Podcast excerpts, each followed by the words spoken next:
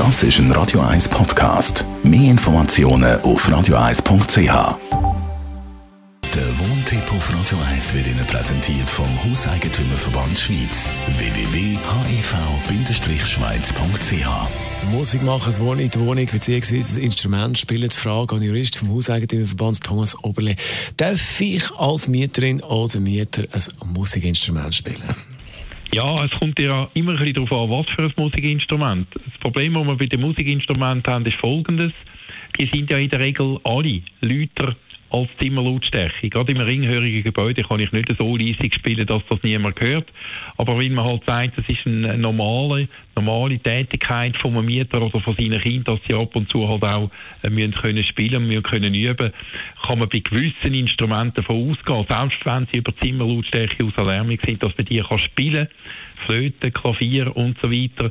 Man muss dann auf der anderen Seite sagen, wenn es dann lärmintensive Instrumente sind, wie Trompeten, Posaunen und so weiter, dann müsste man entweder schauen, dass man sich mit den Nachbarn kann einigen kann, dann kann man auch spielen, das ist nie ein Problem.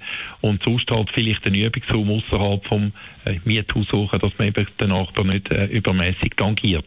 Jetzt die Instrumente, die so ein bisschen im Rahmen sind, gibt es da Regeln, die man muss beachten muss? Ja, es ist häufig so, dass äh, in den Mietverträgen oder in einer Hausordnung entsprechende zeitliche Beschränkungen enthalten sind. Also man will eben ja vermeiden, dass Nachbarn, die nicht spielen, übermäßig tangiert sind. Und da habe ich schon alles Mögliche gesehen. Also eine Stunde pro Halbtag dürfen wir spielen, eine halbe Stunde pro Halbtag äh, kann man spielen.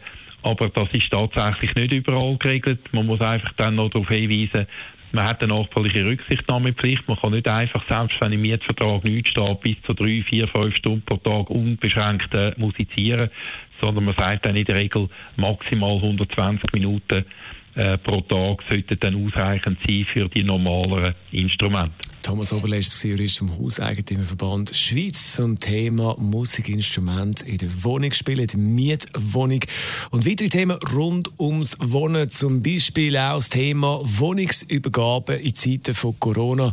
Auch das haben wir besprochen und kann man anhören als Podcast.